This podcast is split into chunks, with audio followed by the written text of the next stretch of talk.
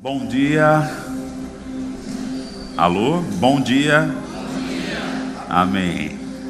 Estamos chegando na nossa reta final, não é?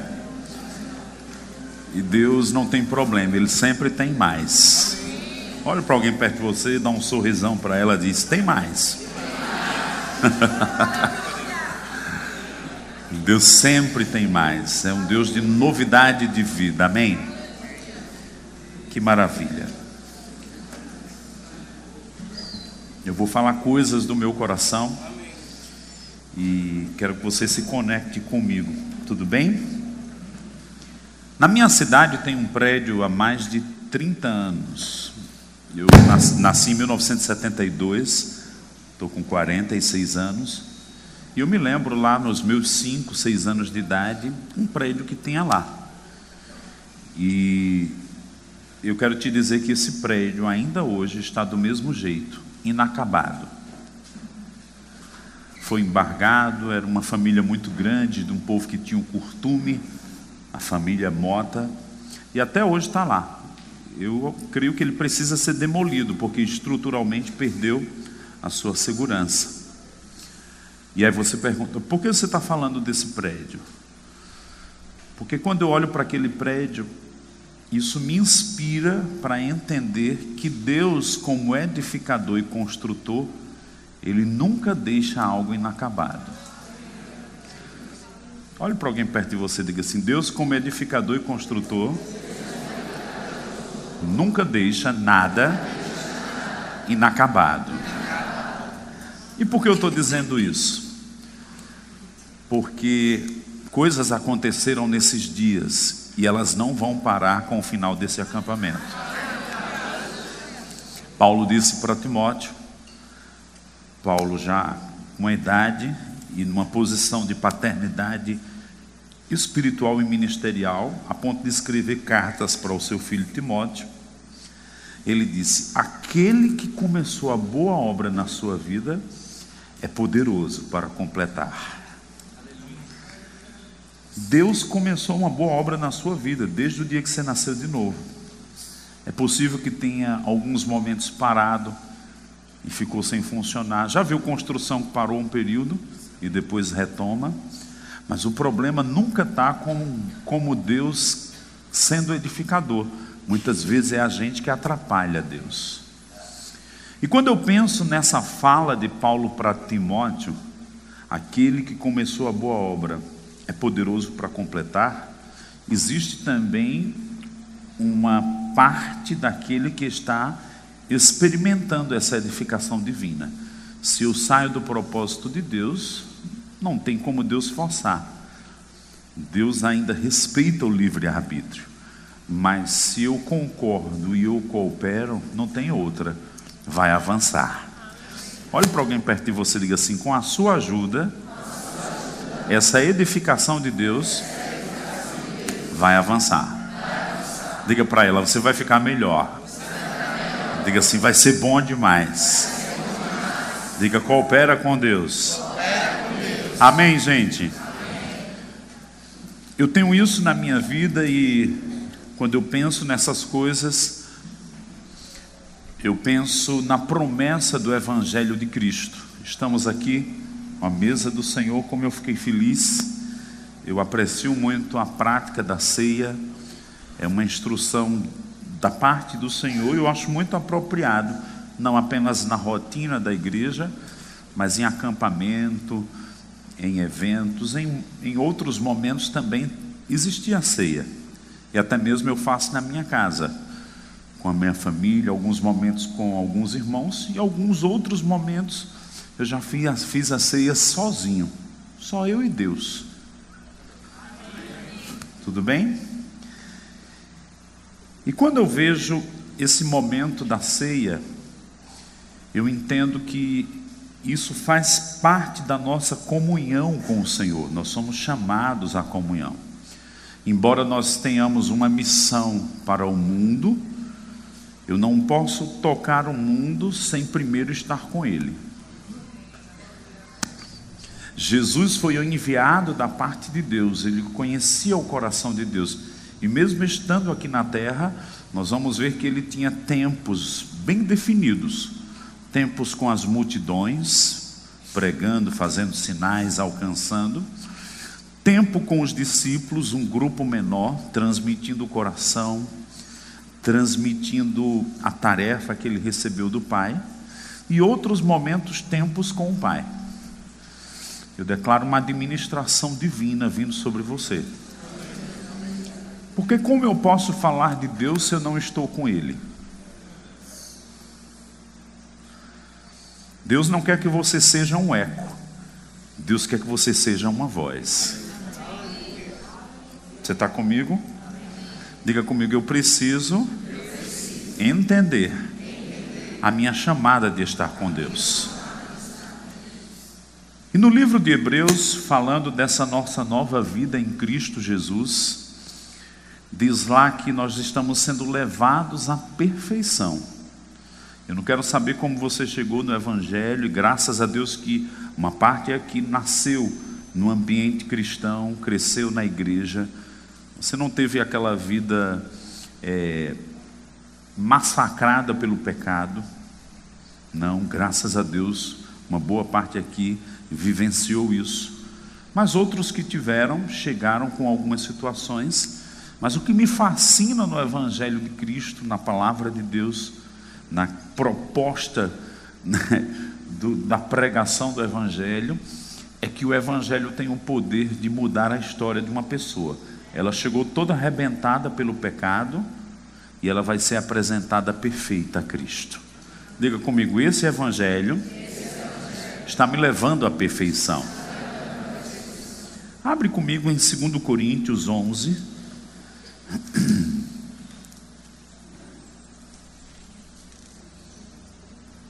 Segundo Coríntios, capítulo 11, Paulo, como um guardião das igrejas, e hoje eu me vejo nessa, nessa posição, né? Eu, eu tenho algumas chamadas em Deus. A primeira que eu distingui foi do ensino. Depois Deus me, me esclareceu por quase cinco anos para que eu pudesse entender a chamada no ofício profético. E me lembro em 2003, no ano da morte de Kenneth Reagan, exatamente no dia, uma, um irmão estava cuidando do jardim na igreja e eu ia chegando na calçada, ele olhou para mim e disse: Eu tenho uma palavra para lhe dizer. Eu disse: Pode falar. O Everton que está lá em Belém.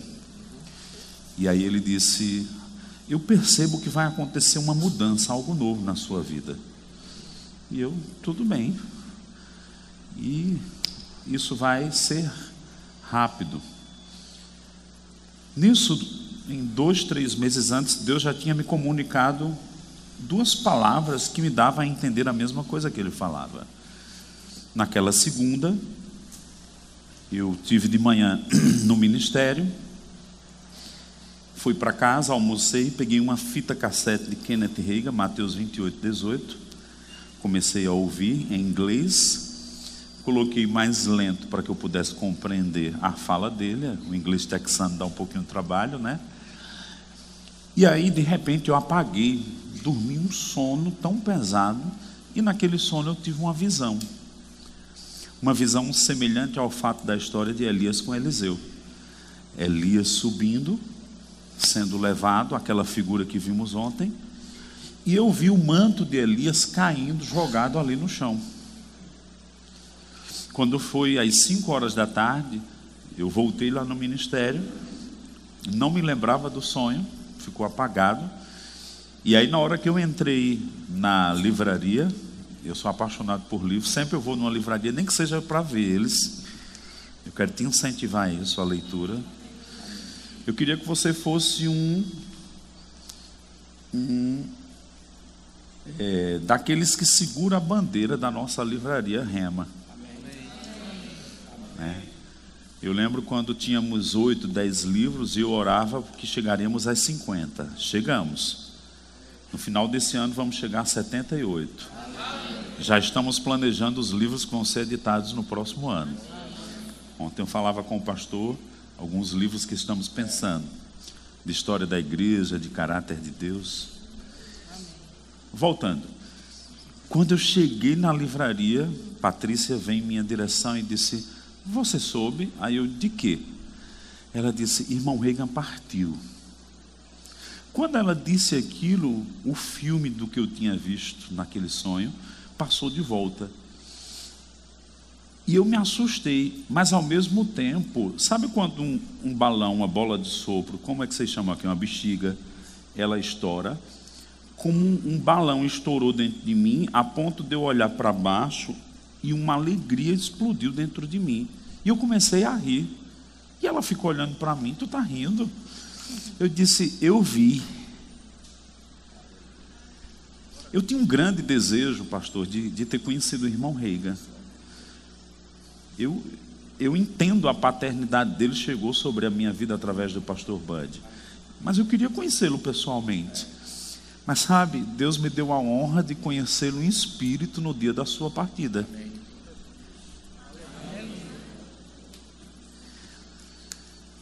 quando ela disse aquilo, eu disse: Eu vi.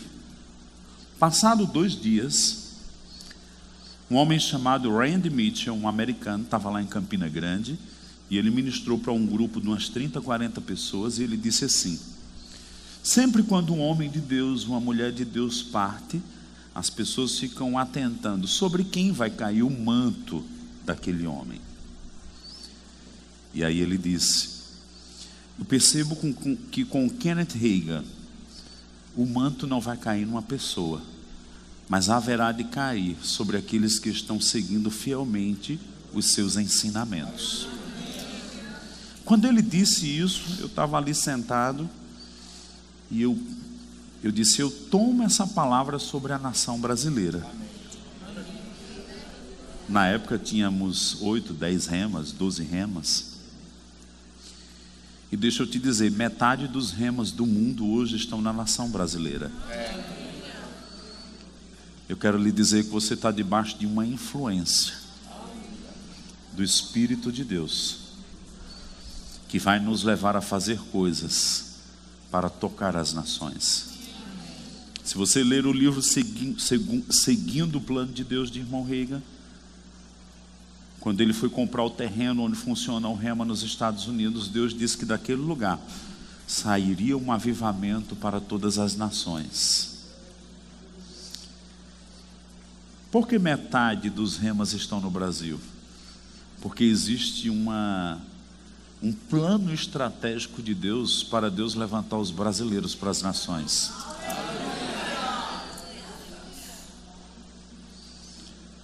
Existe um fluir, há um rio, há uma correnteza nos levando.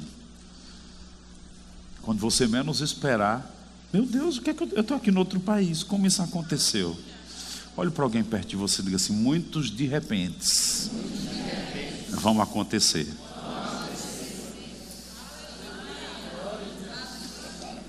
Tudo bem? Tá tudo bem aí, gente? Muitos de repente, muita coisa está acontecendo. E o bom de Deus é que Ele já vai trabalhando e nos usando na medida que a gente vai alcançando níveis de maturidade. Deus não vai esperar 20 e 30 anos, não. Ele vai trabalhar coisas que já vai lhe dar a habilidade de entrar em algumas até chegar o tempo de você entrar nas mais maduras. Há um mover de Deus sobre a sua vida, há um trabalhar de Deus sobre a sua vida. Não quero saber o que o pecado fez. Eu quero te dizer que há algo acontecendo e te levando à perfeição. Ontem, no final, quando estávamos aqui, eu lembro que foi tão claro eu estava falando pelo Espírito de Deus e dizendo que Deus conversava com você ainda no ventre de sua mãe, como ele fez com Jeremias. Aí a gente nasce numa maternidade, alguns, alguns em casa, chega nesse mundo, entra no contexto de nossa família, e aquilo que ele falou fica lá guardado. Dependendo de onde a gente nasceu, história familiar, coisas que a vida fez com que a gente experimentasse, outras que o diabo, que ele quer matar, destruir os planos de Deus, nos perseguiu, nos atacou. Mas quando o evangelho chega, essa página é virada. E Deus começa um processo de restauração para dizer: Eu quero agora que você faça tudo o que eu conversei com você quando você ainda era uma lamazinha no ventre de sua mãe. Não tinha nem osso. Era um uma sementinha. Esses dias estávamos eu, Camila e o Caio conversando, e ele, mamãe, que tamanho está o bebê? Está crescendo na sua barriga, vai nascer na próxima semana? Ela, não, Caio, são nove meses. E aí ela abriu um programa que tem de assistência às grávidas, né? Muito bom. Acho que é Baby Center. É isso mesmo? Olha ali uma mamãe. E ela disse: Vamos ver o tamanho que está. Aí lá fui eu, peguei uma sementinha e mostrei: Olha, Caio, bebê está desse tamanho. Já pensou? Teve um dia que você era desse tamanho, não tinha nem osso. E Deus já conversava contigo. No futuro, você vai ser profeta às nações. No futuro, você vai ser um grande empresário, um grande médico. Você vai ser um artista. Porque às vezes a gente pensa que as vocações de Deus só são para dentro da igreja. Mas Deus levanta pessoas em muitas áreas. Às vezes, a gente, deixa eu usar a palavra certa aqui, se acha meio desencaixado. Porque eu, eu não me encontro, parece que está faltando uma coisa. É, está faltando descobrir quem é você em Deus. lembrei a palavra. Às vezes a gente se sente meio desconfortável com a gente mesmo. Como se estivesse faltando alguma coisa, está faltando alguma coisa, tá? Entendermos com clareza o propósito de Deus, que Ele conversou com a gente quando a gente era aquela sementinha. Ah, mas você não sabe o, o pecado que eu, que eu pratiquei, não sabe o ambiente que eu nasci, você não conhece minha história. Nem preciso conhecer, Deus conhece. Agora, o poder do Evangelho tem a força de arrancar a influência de tudo isso e de fazer com que aquele propósito seja ativo e possua sua vida e sua história. Eu não me esqueci do texto, não, tá? Eu disse que eu ia falar do meu coração eu estou me sentindo como às vezes eu chamo algumas pessoas e fico no sofá da minha casa conversando, só fluindo. Tá bem? E eu sei debaixo de qual esfera, atmosfera eu estou. Eu percebo uma atmosfera da paternidade divina, ela localizando. Quando o filho pródigo voltou, a Bíblia diz que o pai o abraçou e o beijou. O rei Harbonker diz que aquela palavra o beijou não só foi um beijo, o beijou e continuou beijando até entrar na casa. Aí disse: coloque anel no dedo, sandálias nos pés, uma boa comida e vestes novas. E a gente tem recebido isso. Tudo bem? Mas olha para cá. Mais do que nos devolver as coisas, o que o pai quer é comunhão com o filho. Deixa eu tirar seu óculos, eu gosto de olhar nos olhos. Olhar nos olhos e falar, conversar com o filho. O anel no dedo, sandália nos pés, vestes e comida é bom. Mas o filho voltou para casa para ter comunhão com o pai. E nessa volta, muitos bloqueios ainda ficam atrapalhando, porque a gente precisa aprender a ser filho de novo. E as experiências que tivemos na vida, até porque ninguém teve pai perfeito aqui, nos atrapalham. E aí Deus precisa esperar e trabalhar em nós para que esse relacionamento de filho-pai, pai-filho, ele fique tão sólido de que nós vamos começar a entender o seu plano para as nossas vidas.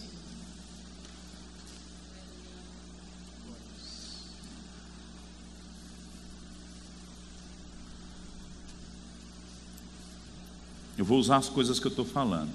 Carinhosamente, diga para alguém perto de você, diga assim, não importa de onde você veio, em que família você nasceu,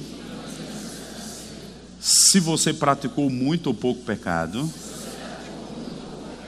diga assim: Deus está começando capítulos novos em nossa vida. Diga, e aquele que começou a boa obra vai completar. Diga, o seu passado não tem poder sobre você.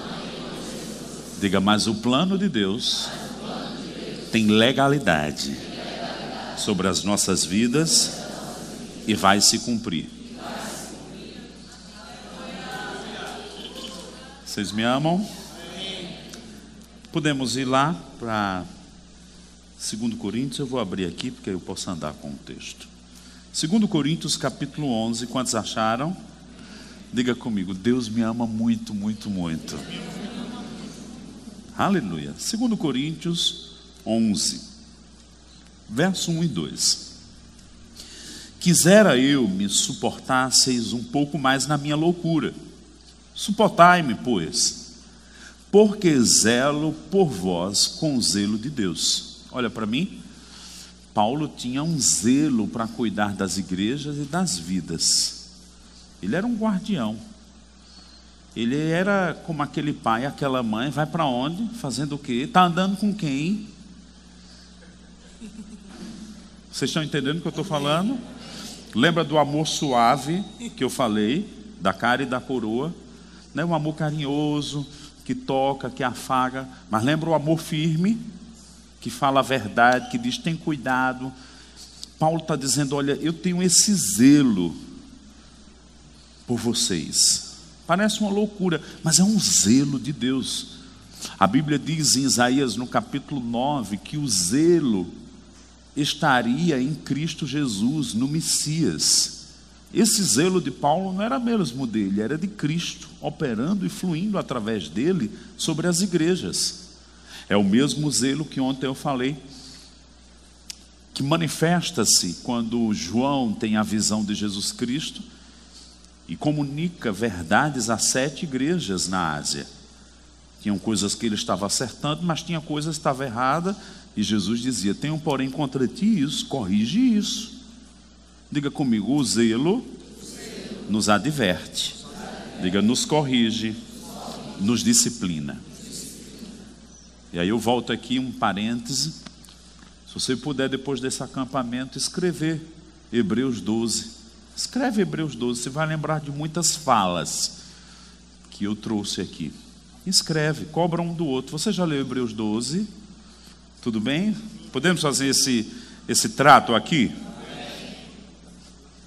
Cobra. O que você descobriu de Hebreus 12? Né? O que é meditar? Você come, mas depois você rumina. Eu declaro que vocês vão ficar ruminando um mês esse acampamento. Mas lembra aquilo Lembra que, olha, eu ouvi o áudio daquele dia. Lembra o que ele falou naquele dia? Como tu recebeu aquilo? Vocês podem ficar meditando sobre as coisas que foram faladas? Vamos para a segunda parte do verso 2. Porque zelo por vós com o zelo de Deus, visto que vos tenho preparado para vos apresentar como virgem pura, a um só esposo que é Cristo. Olha o sentimento de Paulo, no qual ele falava desse zelo de Deus. E o que ele compara agora? Ele diz: Olha, o meu trabalho como enviado de Deus, como apóstolo, como guardião das igrejas, é cuidar de você como alguém está cuidando dos preparativos de um casamento da parte da noiva porque o noivo já é perfeito. Eu lembro certa vez, Marisete, lá em João Pessoa, ela fez uma peça. Nessa peça, tinha a noiva meio lesa, meio descomprometida, meio abilolada. Vocês têm essa palavra aqui, abilolada? Aí chegava o dia do casamento, a noiva estava toda descabelada, o vestido todo rasgado, sujo, manchado. E ela queria mostrar a displicência da igreja para o encontro com o noivo do casamento. Mas na frente, naquela mesma peça, chegou a noiva que estava toda pronta. E falava também do Espírito Santo ajudando a noiva, usando pessoas para que nós, naquele dia do casamento, estejamos prontos. Não importa de onde a gente veio, o Evangelho limpa do pecado, dos traumas, das manchas. E Paulo diz: Olha, o meu trabalho é apresentar vocês como uma virgem pura. Ele fala de virgindade. Como é que alguém que era, vou usar uma palavra pesada, prostituta, prostituto, é restaurado a um lugar de virgindade? Olhe para alguém perto de você e diga assim: só o Evangelho tem esse poder. Tudo bem? E já que eu falei sobre virgindade, proteja a sua. Tenho nenhum problema de dizer que casei aos 40 anos virgem, nenhum.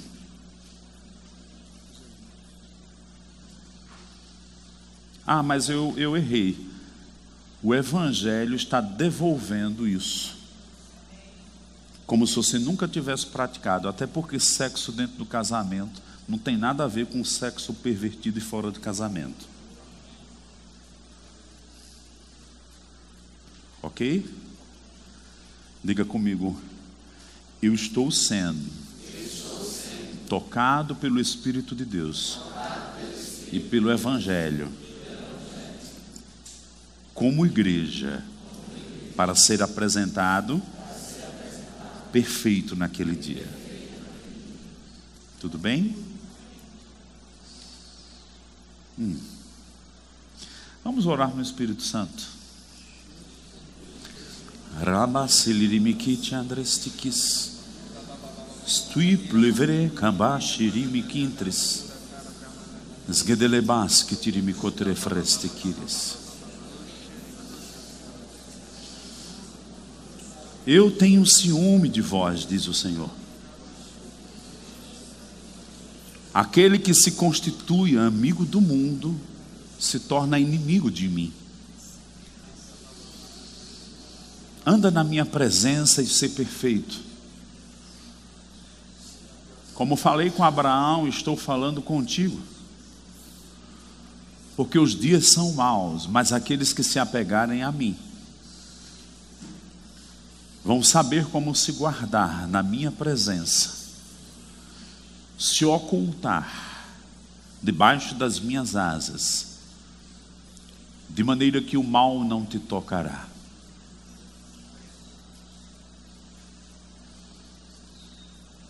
É tempo de aprender a andar com a vida oculta em mim. É tempo de entender que a minha palavra vai te guardar em todos os teus caminhos. A minha sabedoria te livrará do mal. Como falei com Davi, instruir-te-ei e ensinar-te-ei o caminho que deves seguir sob as minhas vistas. Sim, eu te darei conselhos. Não ande movido pelo que é externo e aparente, mas seja movido por minha voz no seu íntimo. Sim, eu vou fazer a luz brilhar nos teus caminhos.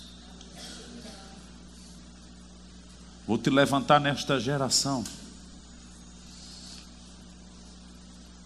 Não apenas na congregação, mas em muitos lugares. para que você resplandeça com minha luz e seja como o sal da terra, não permitindo que esse mundo apodreça. Antes, pelo contrário, você vai influenciar pessoas a me conhecerem e me confessarem como o Senhor e dobrarem os seus joelhos. Tua vida será como uma carta viva. Isso vai começar no meio dos teus familiares.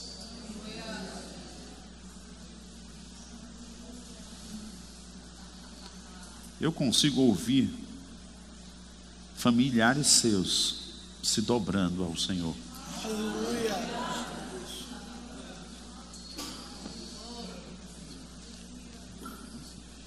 Eu percebo uma inclinação do Espírito para a gente orar por colheita familiar. Até mesmo pessoas que a gente desistiu delas, familiares, sangue do nosso sangue. Você desistiu, ouça, o Senhor está dizendo: Eu não desisti delas. Eu as amo com amor eterno. Podemos orar um pouquinho? Lembre-se de alguns familiares seus ainda que não têm Jesus alguns que já estão avançados em dias. Vamos orar por eles, todos. Pode orar um pouquinho mais alto. Não é oração secreta, não. Pode falar mesmo. Ramba, Chiquírias. Pronuncie o nome dessas pessoas. Declare o véu do pecado, de Satanás, da cegueira caindo. Elas vão ver a luz do Evangelho. Rabanashikitirisírias. Declare que os últimos dias da influência maligna de Satanás em familiares seus estão se acabando. Eu estou falando dias, não são meses nem anos. Vocês vão se lembrar nesses próximas semanas, esses próximos dias, de familiares de vocês se convertendo e vão se lembrar dessa oração aqui. Maras que livre minchuida clamanastikis. Escloromoko contrevrestikiris. Argana chundrigriliristikitiriandra. Ergrim bromonostiquias. E não se assuste dos primeiros serem aqueles que você dizia que eram os mais difíceis. E não se assuste de que eles vão te ajudar e até mesmo te financiar. Zeravá, Mondre, Nananá, Kiriliristikis, Ercomo, Katapasi, Erkemo Kotutitili Vriminitiki, Esgimonata Laframanastikiris. Paulo orou em Efésios 6, Pai, que no abrir da minha boca o mistério de Cristo seja revelado. A luz vai brilhar na escuridão, no coração e no íntimo de pessoas. Continua orando em outras línguas? Não, não, não é para parar, não. Ere magros gidi plafaime kiriandre. Kimbros gidirish tikitiri. Chikamon, combra, mambra, zanre, síria, droge, devastiquias. Totica, manaca, talaco, com muroco, corote, kitikisis. Stantle franas tikiria.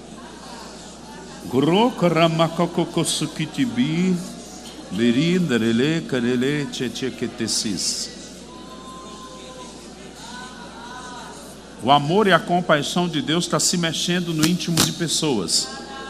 Ah, eu nunca chorei orando. Por que eu estou chorando? É o Espírito gemendo dentro de você, intercedendo dentro de você. Nada acontece sem intercessão. Andakori katatamakatatamakatatanamasiri. Nada acontece sem ser gerado espiritualmente. Não, não serão convencidos, serão convertidos. Não, não é de dentro para fora, de fora para dentro, é de dentro para fora. Vai ser genuíno, eles vão permanecer no caminho de Deus. E as nossas orações estão preparando essas coisas.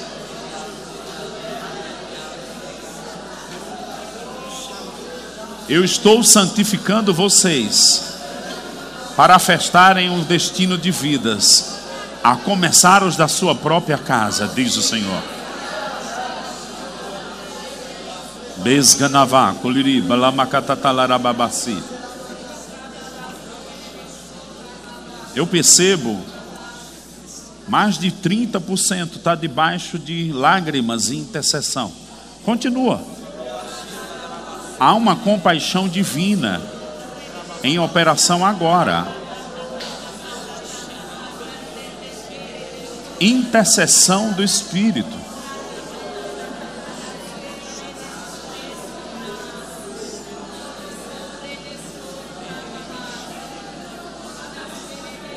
Zelere, malá, grandaranas, tiquias.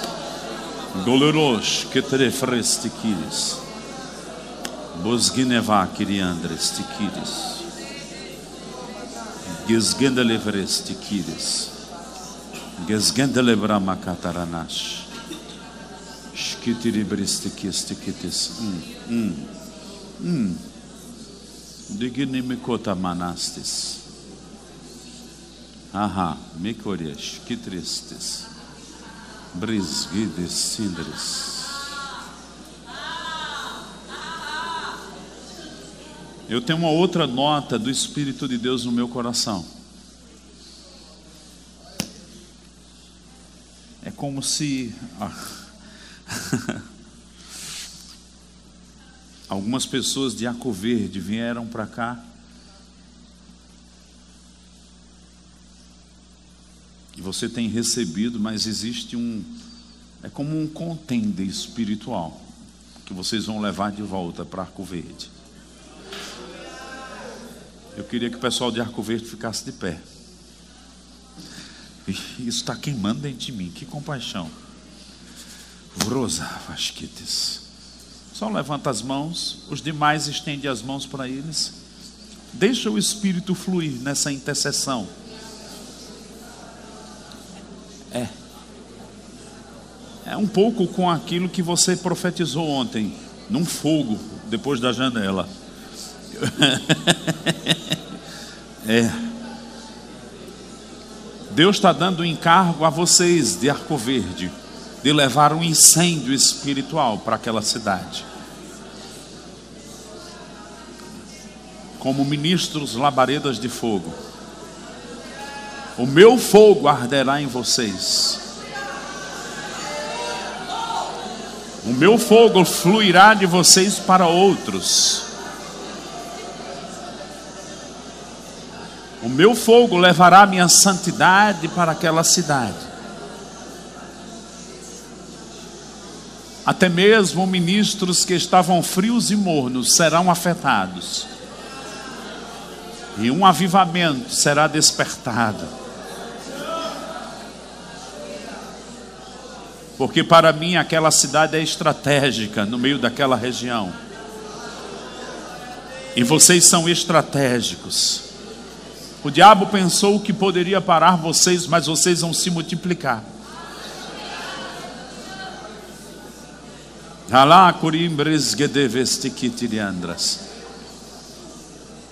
Eis aí o fogo que vem de dentro da nuvem da glória de Deus está tocando vocês. Recebe.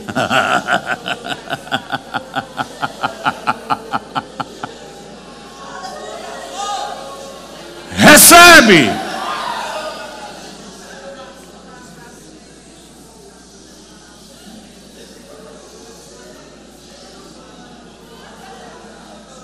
O vento e o fogo, quando se juntam, espalham incêndio. o meu vento soprará, espalhando esse fogo não para destruição, mas para a vida, para a restauração. Para abrir os olhos espirituais de muitos. Enquanto a idolatria roubou a sensibilidade, eu vou dar olhos para ver e ouvidos para ouvir. E aqueles que criticavam o mover do meu espírito, serão tocados de uma forma incomum naquela cidade. Diz o Senhor. Todos nós, os demais, vamos falar. Falar para Arco Verde. Diga: Arco Verde, Arco Verde Tu verás a glória de Deus.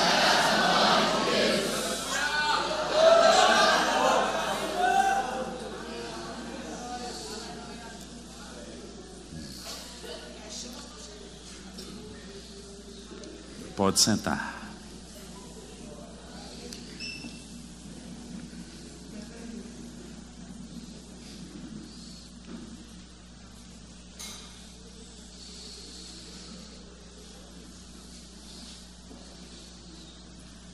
Quando Deus ordenou Moisés que construísse o tabernáculo, mandou que ele fizesse uma arca de ouro, vimos ontem ela aqui, quem lembra? E eu falei que a presença Shekinah ficava em cima daquela arca. Porém, Êxodo 25, a partir do verso 1, o Senhor começa a instruir sobre a razão pela qual haveria de ser construído o tabernáculo. O verso 8, o Senhor diz: para que eu habite no meio de vós. Os versos seguintes, Deus começa a dar as instruções e detalhes de como deveria ser feita a arca primeiramente o baú, e em segundo lugar, o propiciatório, que tinha aqueles querubins de ouro, dois querubins, e quando foi no templo de Salomão ficou dois, mais dois gigantes, quatro, apontando para aquilo que vemos em Apocalipse, quatro querubins, mas aquele momento eram dois. E curioso, o Senhor disse: no propiciatório, Moisés e os sacerdotes: vocês vão oferecer o sangue. Quando o sangue era oferecido ali, colocado ali em cima, o animal era morto lá fora, o sangue era colocado aqui. O Senhor disse: Eu virei e falarei contigo. Nós vamos ter daqui a alguns minutos a ceia. Para que o sangue fosse derramado, o corpo de Cristo tinha que ser partido. Aí o sangue foi derramado.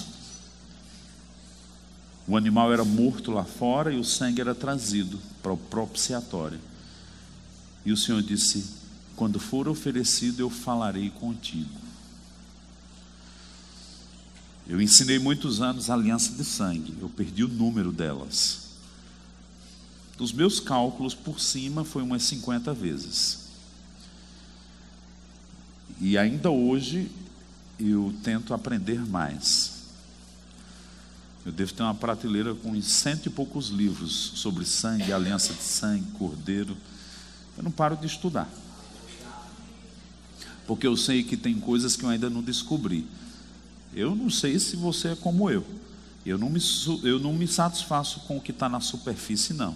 Eu sei que tem ouro embaixo da terra. Preguiça eu não tenho, não.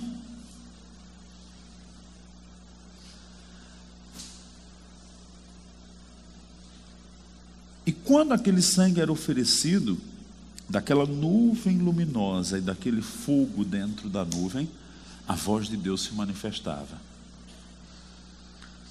Você tem percebido que culto após culto é como se a gente tivesse entrado num lugar que tinha cortinas, aí a gente vai para um lugar mais profundo. Aí você diz, e tem mais outro, ainda tem, mais profundo. Você vai cear. E eu quero lhe dizer que você está acessando um lugar espiritual mais profundo. Meu último minuto. Deuteronômio 33, 3. Moisés, no seu lugar íntimo de comunhão com Deus, diz uma coisa para Deus: Na verdade, tu amas os povos Eu fico muito incomodado com muita gente que é tão adorador de Deus, mas não pega o coração de Deus como Moisés pegou. Porque se eu for esse adorador mesmo, eu vou me importar com aqueles que ainda não conhecem Deus. Adoração que não redunda em responsabilidade missionária e alcançar o perdido, para mim tem alguma coisa errada. Quanto mais profundo em Deus, mais nós vamos ser usados aqui na terra, nos lugares mais distantes, para alcançar vidas. No século 17, 18, um grupo chamado os Morávios começou uma vigília de 100 anos.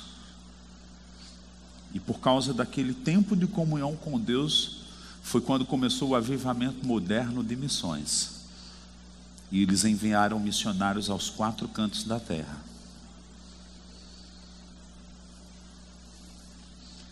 Eu declaro que coisas espirituais estão traçando destinos aqui nesses dias. Amém? Baixa a tua cabeça, Pai.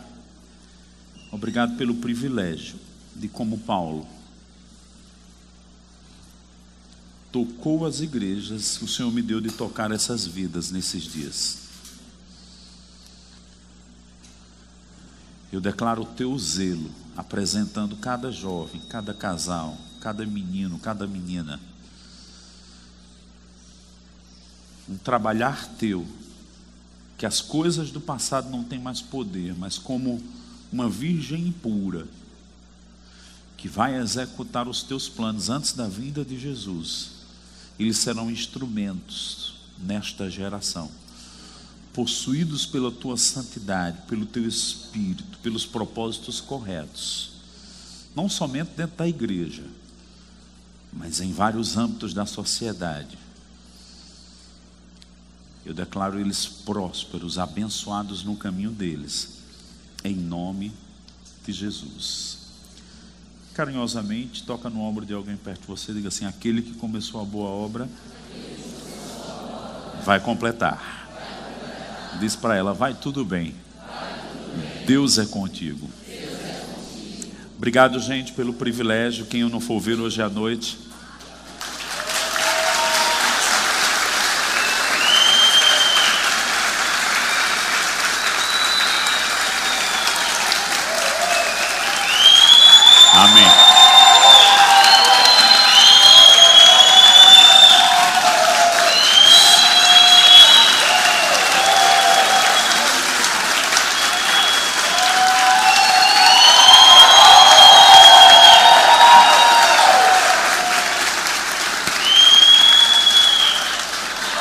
Como eu costumo dizer nas aulas de escatologia, sempre no final das aulas, se Cristo não voltar, a gente se encontra na nuvem.